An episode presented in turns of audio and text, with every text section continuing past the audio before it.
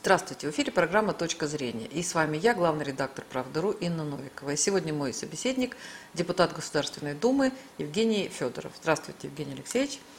Да, а, ну вот а, говорят, после драки кулаками не машут, но вот тем не менее 1 а, июля у нас прошло голосование по Конституции, а вы один из самых ярых были защитников, сторонников поправок, да, и вот хотела бы поговорить с вами все-таки о том, что это за поправки и насколько они а, а, революционные, изменят нашу жизнь. Но перед этим меня вот попросили наши зрители а, задать вам вопрос о том, как вы оцениваете события в Хабаровске.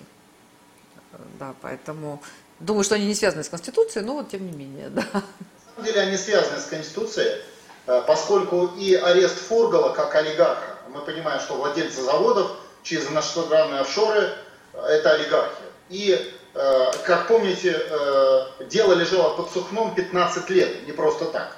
А потому что олигархи, они деньгами регулируют процессы, да, то есть они могут деньгами влиять на процесс, в этом их сила. Это первое. Второе, именно после э, вот этого голосования у власти развязались руки для более активной борьбы с пятой колонной, с бандитизмом и с олигархическими проявлениями. Или, как Путин сказал в своей речи от 15 января, олигархическими кланами. И именно поэтому те события, которые происходят в Хабаровске, мы их воспринимаем как мятеж олигархов. То есть э, мятеж тех людей, которые категорически против изменений правил в России на суверенные. То есть на то, чтобы они не в офшорах размещались, а в России. На то, чтобы их судили не английские суды, английское право, а российские суды. И, э, соответственно, на то, чтобы власть их обслуживала, э, не их, а обслуживала народ. Потому что мы понимаем с вами, что все любые выборы это миллионы, э, миллиарды рублей, которые, естественно, контролируются Э, иностранной стороной, потому что так устроена система. Мы об этом много раз говорили. Это и есть отсутствие суверенитета. Поэтому фактически референдум запустил процесс национально-освободительной революции. Э, то есть э, изменение власти с власти однополярного мира, как говорит Путин, на национальную или суверенитет народа, как он же говорит в своей речи 15 января этого года. И, соответственно, те, кто будет терять власть, деньги, влияние, они будут сопротивляться. Поэтому мы ожидаем, что такого рода восстаний э, или мятежей будет много. И нам придется их подавлять так, как мы их подавляли в нашей истории многократно. То есть опричина, 1937 э, год, единственное, что э, это будет делаться не теми методами, которые делал, допустим, Иван Грозный или Сталин. То есть не колесованием на Красной площади, и э, посажением на пол, и не расстрелами, а просто отстранениями от работы огромного количества э, работников э, э, политики, э, экономики, средств массовой информации и так далее. То есть образовательного процесса. То есть стандартная, э, э, э, стандартная замена, по сути, всего правящего класса, всех элит. И это, очевидно, ждет. В этом и логика референдума. Если бы не было задачи замены и революции референдум был бы не нужен. Договориться можно было бы с тем же Фургалом и до референдума. Помните, как Жириновский сказал, мы же договорились, мы вам Конституцию, а вы нас не трогаете. Договориться можно было и без референдума, а референдум это всегда сила. То есть демонстрация силы большинства против меньшинства. Поэтому референдум открывает дорогу, собственно, процессу борьбы за восстановление суверенитета и, как Владимир Владимирович правильно сказал недавно, территориальной целостности. Ну, Евгений Алексеевич, вы все время говорите, да, про территориальную целостность, да, суверенитет. Да, ну вот а если брать конкретную ситуацию с конкретным губернатором, да, а здесь не было, ну, может быть, и были, но, во всяком случае, об этом не сообщается. Счета а, в офшорах, а, и даже не сообщается о каких-то миллиардных огромных а, прибылях, хотя да, очевидно, что человек был, наверное, не бедный, раз он действительно там владел заводами какими-то, да, но идет речь об очень серьезном преступлении, а, и говорить о том, что ну тогда все там пели песни «Братва, не стреляйте друг в друга». Помните, был такой э, какой-то певец кемеровский, я не помню, да, и, и действительно, если посмотреть кладбище и московские, что было в 90-е годы, в конце 90-х, да, вот, но а, тем не менее, как это, вы говорите, там власти развязали руки. Во-первых, дело это лежало не 15 лет, а только вот э, буквально недавно какой-то там его там партнер дал на него показания, да. Во-вторых, э, ну вот как конкретно, какие конкретно статьи а, позволили а, наконец свершиться такому долгожданному правосудию? Просто я вот ну, не очень ну, понимаю. его как бы иностранные связи э, и офшоры, которые проходят, кстати, никто их не скрывает. Владелец, это он же металл-то продавал через офшоры. И всегда продавал. И владеет его жена тоже компанией через офшоры. Так что это никто и не скрывал. Просто на фоне убийства это как бы не важно. А, что касается, партнер недавно дал да, показания. Ну, слушайте, убили людей. 15 а, кто лет убил, назад. Кто их убил, на сегодняшний день еще до сих пор не установлено. Да, то есть предположение. Прошло 15 лет. А партнера когда спросили? А почему его спросили недавно? А почему вы не спросили 5 лет назад, 10 лет назад? Вы же понимаете, следствие, и оно тоже э, подвержено воздействию, э, об этом тоже и статьи писали, воздействию методов олигархов. То есть деньгами, э, кадровой политикой, там не только деньги дают, взятки, но и проводят свои назначения на генералов, на следователей, на высокопоставленных сотрудников. Это же и есть система олигархической власти. Посмотрите, как это работало при Березовском, Банкирщина. Министры все назначались по квотам олигархами. А вы думаете, что следователи не назначаются? Поэтому это система. И эту систему просто теперь появилась возможность скрыть. Теперь по какие статьи? Интересный вопрос. Вы понимаете, никакие. Потому что голосование было не о статьях. Голосование было за два пункта, да, за, за два. Да? Первое, сам бюллетень, это главный документ. Что там написано? Что мы разрешаем начинать менять Конституцию. Все. Менять это не только поправки, это и пересмотр, то есть полное изменение статей Конституции все остальное. Там не было слова, помните спор с филологами? Почему вы не написали слово «эти» поправки? Потому что это не об этих поправках. Это вообще о принципах смены Конституции на суверенитет, то есть полномасштабное изменение власти.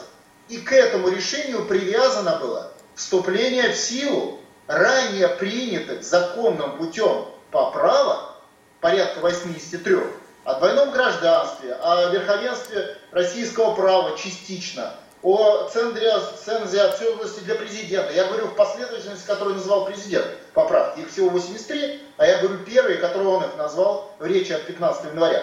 О, э, о механизме с пенсиями, о э, русском э, государственно образующем народе и его языке, э, о Боге и так далее. Это 83 поправки. Но они приняты были установленным порядком. Они просто вступили в силу после голосования.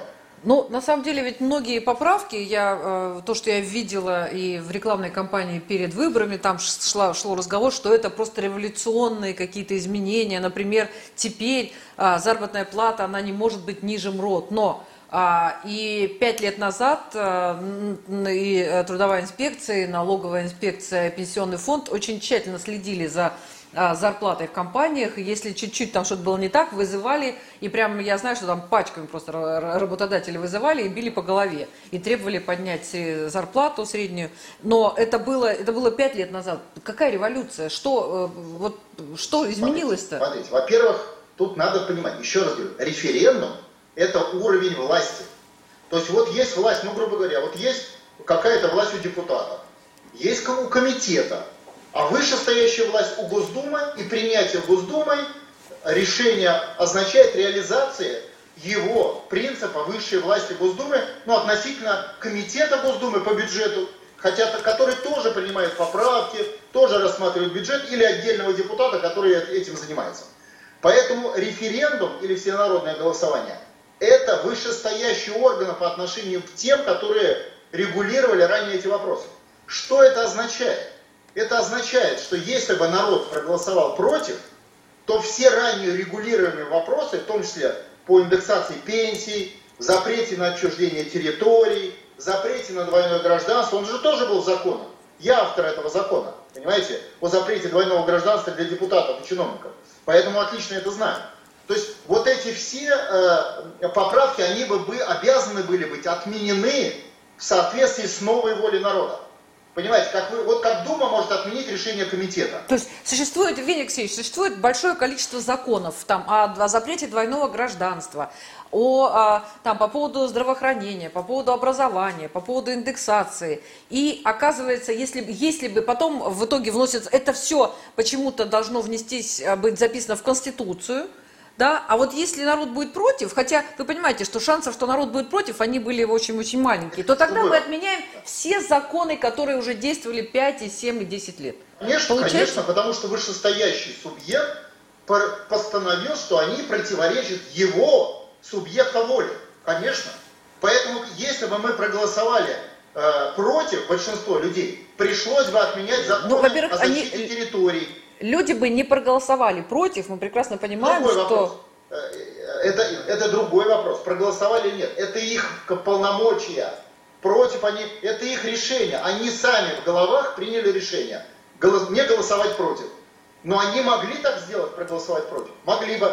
Вы могли бы по дороге на работу э, броситься под автомобиль? Могли, извините. Но вы же не приняли такого решения. И поэтому мы с вами здесь разговариваем. Прекрасная, прекрасная аналогия, Евгений Алексеевич. Понимаете, да? То есть это решение людей, а, его субъектность решения. Они имеют право на это. Поэтому референдум очень важная вещь. А теперь этот же правило распространяется на дальнейшие шаги, потому что люди сказали, да, мы хотим менять Конституцию. Люди э, захотели, Причем... э, да, извините, я вас опять перебиваю, я просто пытаюсь понять, да, люди захотели, э, президент предложил, э, люди согласились э, с тем, что э, некие э, федеральные законы должны быть э, включены в Конституцию, да, но... Э, Эти правила, 83 правила, для них важны, и, соответственно, в дальнейшем власть страны, которая ниже людей, потому что народ источник власти, обязана реализовать их указания своими нормативными актами. Это законы, постановления правительства и всевозможные другие решения. То есть народ сказал, я вот этого хочу, шоколадку хочу, значит, э, в глазури. Все, органы власти побежали делать шоколадку в глазури. Евгений Алексеевич, а вы ведь, мы с вами неоднократно встречались и говорили по поводу того, что необходимо действительно вносить изменения в Конституции. Я понимаю, что и а, ваше движение, да, национально-освободительное, вы, конечно, там чувствуете а, там очень э, там, да, там большой драйв, и действительно очень много у вас получилось. Но а, если говорить, э, там одна из основных статей, это была статья 15, да, о приоритете международного права. Но в итоге-то так же ведь это и осталось, только там мелко-мелко вписали, что, а вот если мы не согласны, то тогда можем не, не соблюдать. Получилось, что э, вроде как статья-то, мы... самая принципиальная статья-то не изменилась. Нет. Ну так мы-то прекрасно понимаем, что это только начало процесса, мы же знаем историю, знаем законы политики, знаем законы геополитики, и мы понимаем, что задача этого референдума была не поменять Конституцию. Задача референдума была запустить процесс национально-освободительный в России. Потому что э, иностранное управление осуществляется у нас же на основании Конституции конкретными институтами иностранного управления. Олигархами, международными органами, это перечислено президентом в его речи, Э, международными судами, иностранными чиновниками. Несколько тысяч американских чиновников работают только в Москве, в наших министерствах. Это институции. Э, выборы, привязанные к, к этой системе за деньги. За деньги, деньги иностранные отсутствие национального рубля, рубль иностранный, потому что это производная Ну, это же не изменилось. Вот после того, как а, внесены все эти поправки, а, рубль-то он по-прежнему а, не является конвертируемой валютой, и по-прежнему вся наша экономика зависит от доллара. Ничего не изменилось. Когда ваш ребенок поступает в институт, он сразу диплом не получает и хорошую работу, да? У него только появляется для этого шанс. И он, проучившись 5 лет, получает диплом и начинает там устраивать свою жизнь. Это та же история. Нас 30 лет уничтожали. 30 лет. Под это выстроена гигантская система, институты, пропаганда, органы управления. Естественно, освобождение это будет процесс, который будет длиться не быстро, но он пошел с момента голосования. То есть с момента голосования люди сказали, мы хотим жить в свободном Отечестве. Все, и с этого момента только началась драка. И Фургал, первая, первая драка, неудачная, кстати, видите, олигарх, э, олигарх арестовали, народ восстал. А представьте, что арестуют завтра олигархов, первых олигархов первой десятки. Какое будет восстание? Десятки миллионов поднимутся против власти. То а вы что, считаете, что наши делать? люди так любят олигархов? Вы думаете, что а, э, Фур, Фургал а, такой олигарх, а, и он, а, его так любят люди? Может быть, его все-таки деньги. уважали за то, что он что-то там начал делать, несмотря на свое такое тяжелое криминальное прошлое? Любят деньги и пропаганду. Любят деньги и пропаганду. А у олигархов есть и то, и другое. У них есть СМИ, которые они могут контролировать. Он сегодня YouTube э, под э, олигархами, я получаю, имею в виду иностранные, да, вот сегодня их YouTube, их американский, заблокировал там очередной, вот меня заблокировал, до этого, сейчас вот сегодня заблокировал этот э, Царьград и так далее. Это их технологии. То есть они формируют власть информационную, и они формируют власть финансовую. А люди, всегда человека можно обмануть, купить, переворовать, уговорить. И можно даже учителя через своих людей во власти мобилизовать за фургала, понимаете? Э, потому что учитель не будет разбираться в чем-то. А если, а если ему еще денежек подкинут, копеечку, то уж точно он пойдет. А можно и прислать людей, как в Хабаровске, там половина митинга, у нас там наши ребята сейчас говорят, половина митинга приезжие с разных углов России, из-за рубежа, Украины и так далее. Все это же можно, это все за деньги решается. И это и есть власть олигархов. Деньги, технология, связанная с деньгами. Тут проблема, Поэтому знаете, в чем? арест олигарха это сразу огромное количество людей, которые можно купить, завербовать, заставить, выгнать с работы с условием, что не пойдешь на митинг, мы назад тебя не вернем. Что угодно сделать. И поэтому, я еще раз говорю, вы думаете, что Сталин расстреливал просто так, потому что людей не любил? Потому что смена власти и тогда была таким же болезненным процессом. И тогда противники, то есть старая власть, могли организовать в том числе народные движения в ее защиту. И поэтому их ломали. И референдум дает нам право их ломать. Он их не ломает. Он не меняет страну на суверенитет. Он только открывает дорогу к суверенитету. Это разница. Ну, наверное, да. Ну, на самом деле, а, если говорить э, там опять там, по поводу Хабаровска, понимаете, как я понимаю, что есть технологии, можно организовать и митинги, и демонстрации, и марши, и шествия, все что угодно можно сделать за деньги. Помните, там у Собчак там находили там много-много мелких конвертиков, она сказала, что и так удобно хранить деньги по 20 евро. Была такая история там несколько лет, ну сколько-то уж лет назад, да, но а, можно организовать тысячу человек, может быть две тысячи, пять тысяч, десять тысяч, но а, уже там почти месяц, третью неделю или три недели, когда там некоторые митинги по 100 тысяч, понимаете, 100 тысяч, если бы люди не, не были согласны с какими-то а, призывами, с какими-то лозунгами, то они бы не пошли. Вот понимаете Слушай, как? Слушайте, люди Э, в 91 году проголосовали за ликвидацию СССР. Сначала вот они проголосовали за сохранение, а потом они следом тут же проголосовали за ликвидацию.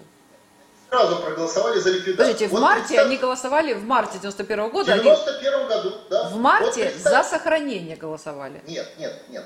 Это они так думали, кто-то из них думал. Ну, я вот так думала, например. Они наивные, читали бюллетени, за которые голосовали. А в бюллетене было написано, что с этого голосования суверенитет Советского Союза передается на суверенитет республик. Вот представьте сейчас, вот сегодня проголосовали в любой стране, что суверенитет штатов США стоит выше суверенитета государства США. США бы не было через три дня. Или Канады, Франции, России, Италии, кого угодно. И люди проголосовали за это. И до сих пор наивно думают, что они голосовали за СССР. Поэтому людей можно, когда в вашем распоряжении пропаганда, СМИ и деньги, обмануть, запутать, э, дать им другое мировоззрение. Это все есть следствие пропагандистских механизмов. И, э, между прочим, вот мне понравилось э, высказывание Грызлова Бориса Вячеславовича, это один из лидеров «Единой России», который сказал, процессы и проблемы в Хабаровске начались 4 года назад, когда, послушайте, Единая Россия отдала избирательный округ не по-честному другой партии. То есть нечестно вошла в конкурентную борьбу и победила или проиграла, а подарила. партии ЛДПР и Фургал его округ. Мне казалось, что Фургал, назад. этот Фургал был как раз протестным кандидатом и готовы были голосовать там за э, Сидорову Козу, за кого угодно, только чтобы не голосовать за партию власти. Протестный кандидат.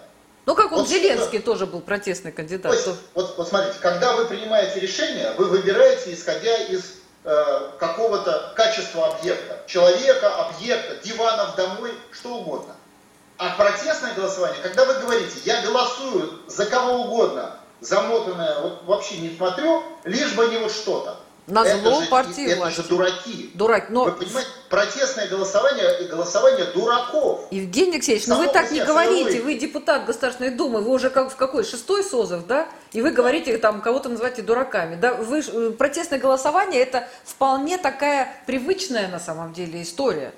Э, люди, да. когда люди не верят власти, когда люди не верят уже ни в какие перспективы, они готовы пройти на зло, знаете, на зло бабушки отморожу себе уши. Правильно. Детский принцип. Но он, но он есть, и он, он есть, и, к сожалению, это не, не удивительно, что проголосовали именно... Пусть платят. Если ребенок на зло бабушки пошел и отморозил уши, как вы сказали, значит он заболеет менингитом и умрет. Но это будет выбор ребенка, хотя и глупый. Поэтому хабаровские жители тогда еще, 4 года назад и 2 года назад, совершив неумный поступок, потому что это неумный поступок, протестное голосование, сама технология. Если бы им нравился Фургал, другой вопрос. Но вы же правильно сказали, значительная часть голосовала не за него. Ну, а не было того, кого бы, кого бы они хотели видеть губернатором и за кого они готовы были бы голосовать.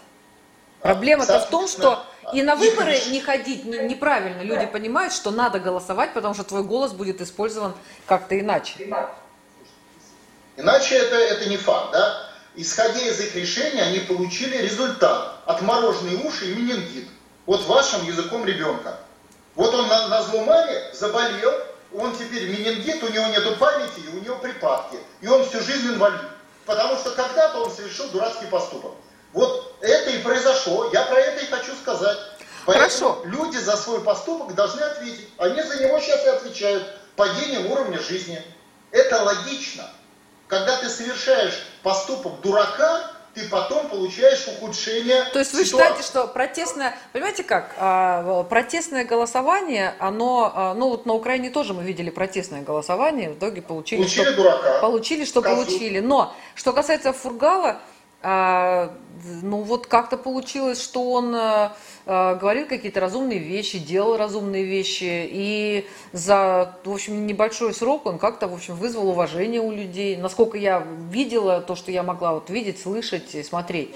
Это, это что-то э, меняет? Протестное голосование, оно, ну, знаете, кот в мешке бывает э, крайне симпатичный и очень такой, э, как бы вот... Э... Конечно, симпатичный. И вообще, когда ребенок отмораживает уши, он вначале не чувствует боли. Боль будет потом, когда будет менингит. Абсолютно точно. Просто Фургал, Фургал власть получил не из России.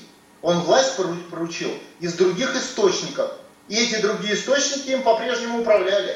И это и есть элемент следующего этапа Хабаровского кейса, как мы говорим. То есть это мятеж олигархов и сепаратистское восстание.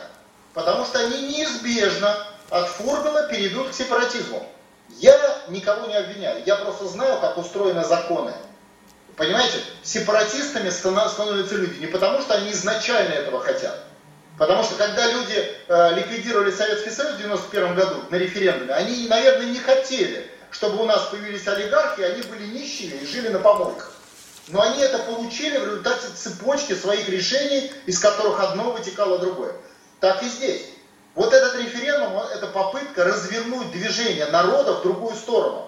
От капитуляции, предательства и ухудшения с каждым днем к восстановлению Отечества. Это аналог попытки э, Великой Отечественной войны, когда с теми же лозунгами «Свобода и независимость» люди восстали против иностранных интервентов и фашистских оккупантов, освободили Отечество и построили свою страну. Методы разные. Там танки, тут референдумы. Но смыслы, цели одинаковые. Поэтому этот референдум – начало борьбы, в результате которой мы, нодовцы, победим. Ага. Но это не будет простая победа. В ней будет много поражений. В ней много будет крови, я вас уверяю. Потому что это смертельная схватка. Ну, вы понимаете, Евгений Алексеевич, вы все время так красиво говорите, как вот на митинге такие лозунги, да? А я-то все вот чисто конкретно. Вот скажите, люди вот проголосовали, например, а, по поводу медицины. У нас вот была, помню, помню, у нас была бесплатная медицина, да? А теперь у нас в Конституции доступная медицина. Да. И люди, они вот э, там, я понимаю, что вы говорите там про кровавую схватку, там про революции, про э, прогресс, про путь вперед. А вот как быть э, людям, которые надеялись на бесплатную медицину, да, потому что доступная медицина, понимаете, кому-то доступна клиника, самая дорогая клиника там в Израиле, для него даже она еще будет самая там считаться дешевая, да, а для кого-то купить лекарство за 100 рублей уже проблема. Вот что делать-то с доступной медициной теперь? Просто посмотреть на вопрос как разумные люди. То есть не в узком. Нет, вот они уже проголосовали, они согласились, они поддержали, что они согласны на доступную медицину. Вот... Значит, дальше поддерживать, стать от э, э, под, те, кто поддерживает Отечество сердцем, стать Отечество поддерживать головой. То есть соверш, подготовить, помочь Путину совершить непосредственно реформа восстановления суверенитета. Объясняю, не, не, вы про медицину, Евгений Алексеевич, вы про медицину расскажите. Я вот а вас про, медицину вот говорю. Про, медицина, про доступную медицину расскажите, да. Смотрите, Где там суверенитет? это деньги. Таким вот. образом, решить проблему медицины можно, а, дав денег на медицину из бюджета и сделав ее бесплатной, б, дать денег, денег людям, допустим, зарплата 200 тысяч, 500 тысяч рублей в месяц, при тех же ценах, и они сами купят себе медицину, какую хотят, и С сделать смешанную систему. И людям дать денег 200-300 тысяч среднюю зарплату, и медицине дать денег, чтобы она имела достойный уровень какого-то обслуживания, ну, так сказать, определенного районного территориального обслуживания. Вот у вас три варианта. Обратите внимание. И что? И, и какой номер. вариант получили те люди, которые голосовали за поправки? Те, которые голосовали за поправки. И те, которые получили, не голосовали тоже. Да, получили, что после реализации восстановления суверенитета Россия получит денег в 10 раз больше, чем она имеет сейчас, и часть этих денег направят через бюджет на медицину бесплатную, а часть через экономику людям на зарплату. И зарплата у людей будет минимум 200-300 рублей. Я, это, Скажите, это, 200, деле, подождите, 200-300 тысяч вы имели в виду, да? Несложно. Хорошо, когда, скажите, работу, когда это будет? За ту же работу, в той же, например, в Германии человек получает нянечка в детском саду в 10 раз больше, чем в России. Почему? Работа такая же, детсады такие же, правила другие. Поэтому речь идет о правилах. А эти правила я еще раз быстро вам назову. Национализацию рубля и э, Центрального банка, а, национализация олигархов, то есть деофшеризация, а, национализация правовой системы и национализация финансовой системы. Вот самая богатая в мире страна, значит самые богатые доходы населения. Это просто. Но это надо сделать, отняв эти деньги у Фургала, у Грудинина, у э, наших десятки, сотни олигархов, у внешних институтов, у ФРС, э, напечатав российские рубли вместо долларов и все остальное. Это надо сделать. Это делать будет придется в борьбе, потому что на их стороне 2 миллиона человек элит. И восстание, еще раз говорю, в Хабаровске, это демонстрация нам, нодовцам, что нас ждет по мере движения по пути восстановления суверенитета. Вот для чего они это организовали. Угу. Ну, вот еще есть большая такая тема, да. А, мы и э, по поводу образования тоже вносили, голосовали за, за поправки. Но вот а, в 45 году, я могу там чуть-чуть с цифрами а, ошибаться, но в 45 году финансирование образования было в районе там, 15%, в 52 году финансирование образования было 26%. Сейчас это 4,1% а, от бюджета. То есть у нас проблема в том, что ну, образование даже на уровне средней школы оно а, все а, ниже, ниже, ниже. Даже пытались вообще даже перейти на дистанционку, слава богу, поняли, что этого делать все-таки не надо, этого не будет. И вот в ситуации, когда это государственная политика, очевидно, да, там Конечно. проценты. Почему мы, почему, как, нет, почему у нас сейчас идет финансирование, то есть у нас на образование идет 4-1% от бюджета. Вот о каком потому будущем что, мы говорим? Потому что, потому что власть считает, что туземцев из России образование не нужно. Лучших из нас они отберут на уровне Сороса и увезут в Америку. Учиться. Власть это кто?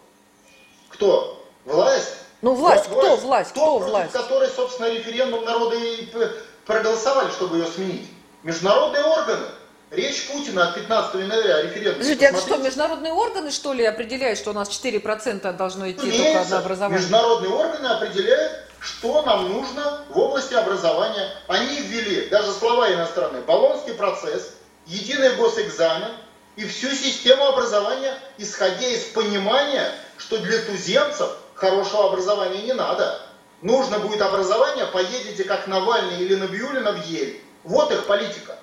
А туземцев, как и во всех туземцев, в Африке, в Китае, во всех колониях образование не нужно. Это логично с их стороны.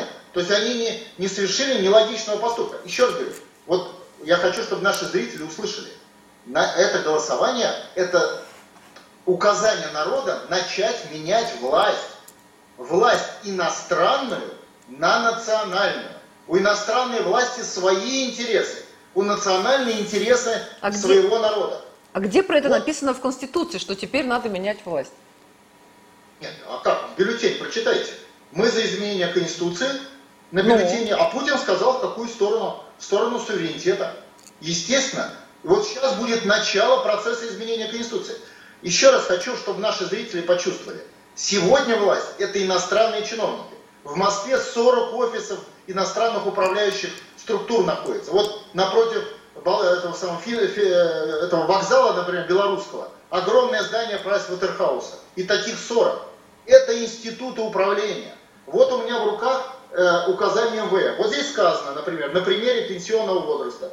В соответствии, пункт 16 от 2018 года указания. В соответствии с международными стандартами, вот написано, вы обязаны иметь пенсионный возраст 65 лет. И это же касается и образования, их стандарты для нас, и медицина, и вся система управления. Вот сегодня идет коронавирус. Вы думаете, мы сами с ним боремся? Нет. Нам Всемирная организация здравоохранения прислала бумаги носить маски и социальную дистанцию. Как маски и социальная дистанция остановят распространение эпидемии? Никак. Замедлят, да, остановят, нет. Это значит, что мы будем умирать. Тот же Китай, например, только долго и падать в экономике. Тот же Китай принял другое решение. Послал ВОЗ, объявил карантин и вылечил эпидемию за две недели. Все, это разные технологии. Подождите, у нас тоже был карантин, достаточно долго у нас... Не было у нас карантина. Карантин – это запрет на общение. У нас такой запрет был? Э, ну, у нас было, в общем, все-таки достаточно жесткие ограничения. Ну, ну, слушайте, ну посмотрите, как работает карантин во всем мире, и в Советском Союзе, и в царской России. Запрет на общение. Это значит, вы не можете две недели покидать вашу квартиру в принципе. А внизу стоит солдат, который вам это запрещает и приносит вам паек с едой. Но через две недели вы, вы уже не заболели. И в стране нет ни одного больного. Понимаете? Все, границы закрыты. Вот э, к нам только что приходил министр здравоохранения, этот самый э, премьер-министр Мишустин. Он честно сказал, что два, в конце января мы уже знали об эпидемии, это он сказал с трибуны, и мы подготовили, значит, э, мы подготовили э, медицинские учреждения, мы подготовили а, эти резервы, все мы подготовили. Я пытался его спросить, мне слова не дали, а что вы границы не закрыли в январе? Потому что в январе не было ни одного больного. Что вы их закрыли, границы, но через два месяца? А почему они не закрыли? Они же знали. Да потому что они не управляют процессами. Потому что Всемирная организация здравоохранения, у нее другая цель. У нее цель наведения мирового порядка, как хочет Билл Гейтс. А Билл Гейтс хочет, чтобы туземцы сдохли. Вот и все, все подходы. Это и есть, слушайте, когда наши деды отдавали жизни в Отечественную войну, они ее отдавали за свободу и независимость, потому что они понимали, что немецкие управленцы Россию грохнут и уничтожат людей. А что у нас народ сейчас считает, что американские управленцы лучше, чем немецкие? Подождите, американцы сами вообще-то вышли из ВОЗ и имеют к ней большие претензии. То есть как-то... Это, это другой вопрос. Потому что они у себя управляют также э, со своим населением давят. Слушайте, заболевших среди Морганов и Рокфеллеров нет. А местное население, знаете, сколько в Америке мигрантов? Знаете, 50 миллионов человек. Да сдохнут, привезут новых дураков из России, понимаете? Поэтому это такая политика колониальных держав Соединенных Штатов Америки, что бьют и своих, и чужих, но только не элиты, а вот такие, этих самых мигрантов. И это технология, но это другой вопрос. То есть, еще раз говорю, что там у них делается, нам без разницы. Нам надо свое наладить. А чтобы свое наладить, надо получить национальную власть. Об этом референдум и был. О взятии народом национальной власти у иностранных интервентов и оккупантов. Вот это историческая терминология. Отсюда я говорю, национальная освободительная революция и восстание, мятежи против нее олигархов, международных органов и э, иностранных холуев. Что мы и наблюдаем в том же Хабаровске, и не только в нем. Я вас уверяю, таких восстаний будет сотни. Потому что у олигархов вот столько ресурсов, чтобы это все устроить. Их придется нам подавлять, преодолевать, как это было в нашей истории многократно. Почему? Мы знаем историю, и мы знаем, что будет. Потому что мы знаем, что было. Посмотрим, Евгений Алексеевич. Я просто, вы как на митинге со мной разговариваете так прям со, со всем напором, со всей энергией. То есть я думаю, что массы просто вас ждут. Но судя по э, большому числу комментариев, и в том числе и ваших сторонников и противников, и каждое ваше слово воспринимается. Да? Ну, э, на самом деле, э, я с какими-то вашими, с многими вашими вещами не согласна. Вот, а, но, да, наверное, демократия в том, чтобы у каждого было право на свое мнение, да, и чтобы я уважала ваше мнение. Ну, я честно дала вам его высказать. Смотрите, э, на, на самом деле вопрос суверенитета, он есть и вопрос исторической правды. Поэтому, если что-то не согласно, это значит, вы не знаете детали. Не, я готов их отсутствовать. Не, Евгений Алексеевич, возможно, я просто, вы говорите какие-то общие вещи, да, а я хочу понять конкретно, вот конкретно, какие запущены инструменты, да, почему, вот, например, вот почему обязательно в Конституции нужны, э, нужно писать о том, а, что а, министры и вице-премьеры не должны иметь второго гражданства. Вот есть же какие-то законы, которые определяют а, условия для того, чтобы человек получил эту должность. Зачем это в Конституции? То есть немного ли здесь а, каких-то излишне, излишне детализированных каких-то вещей в Конституции? Зачем об этом писать? Потому что, во-первых, эта Конституция, как народ решил, временная, теперь уже. Потому что дальше будет, обратите внимание, придется приводить первую и вторую главу Конституции в соответствии с волей народа, от 2020 года. Но это отдельная история. Это я уже как юрист говорю. Теперь зачем это писать? На переходный период особенно. А, потому что это сверхважный вопрос. Кому служат ваши министры?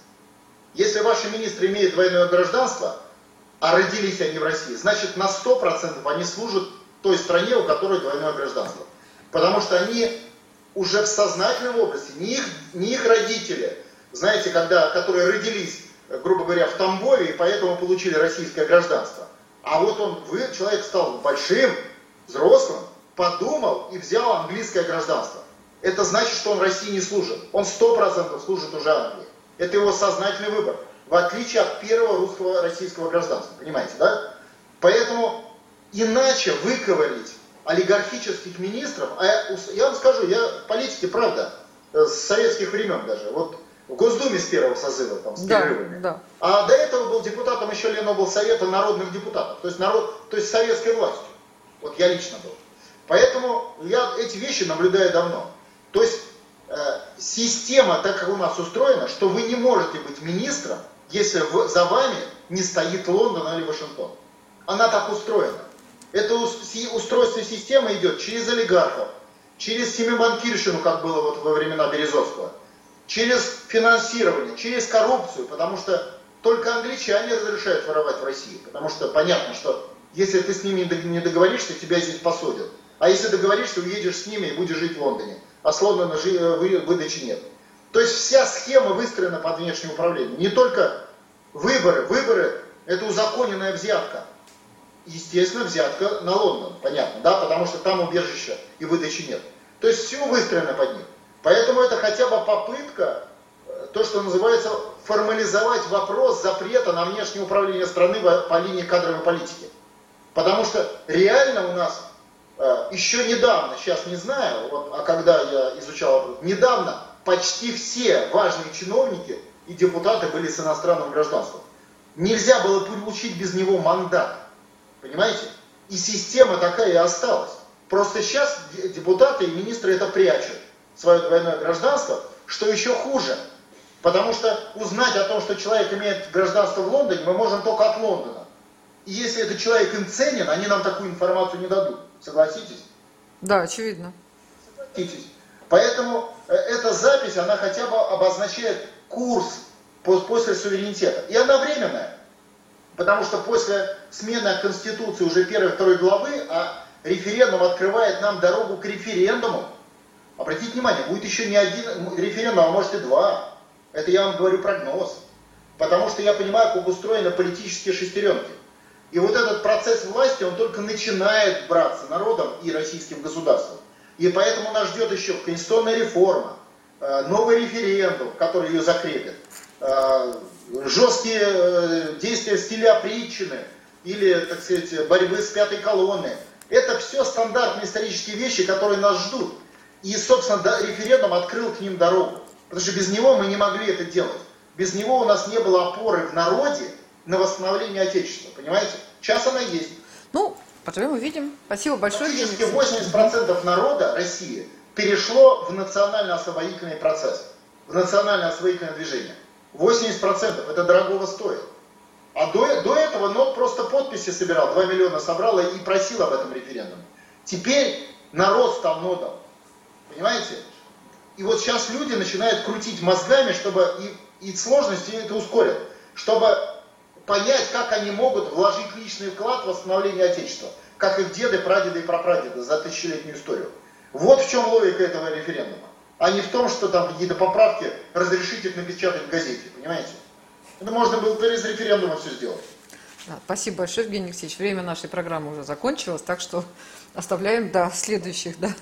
Да, до следующих встреч. Да, спасибо, спасибо. Это была программа «Точка зрения». И наш гость, депутат Государственной Думы, координатор а, политического объединения «Национальное освободительное движение» Евгений Алексеев.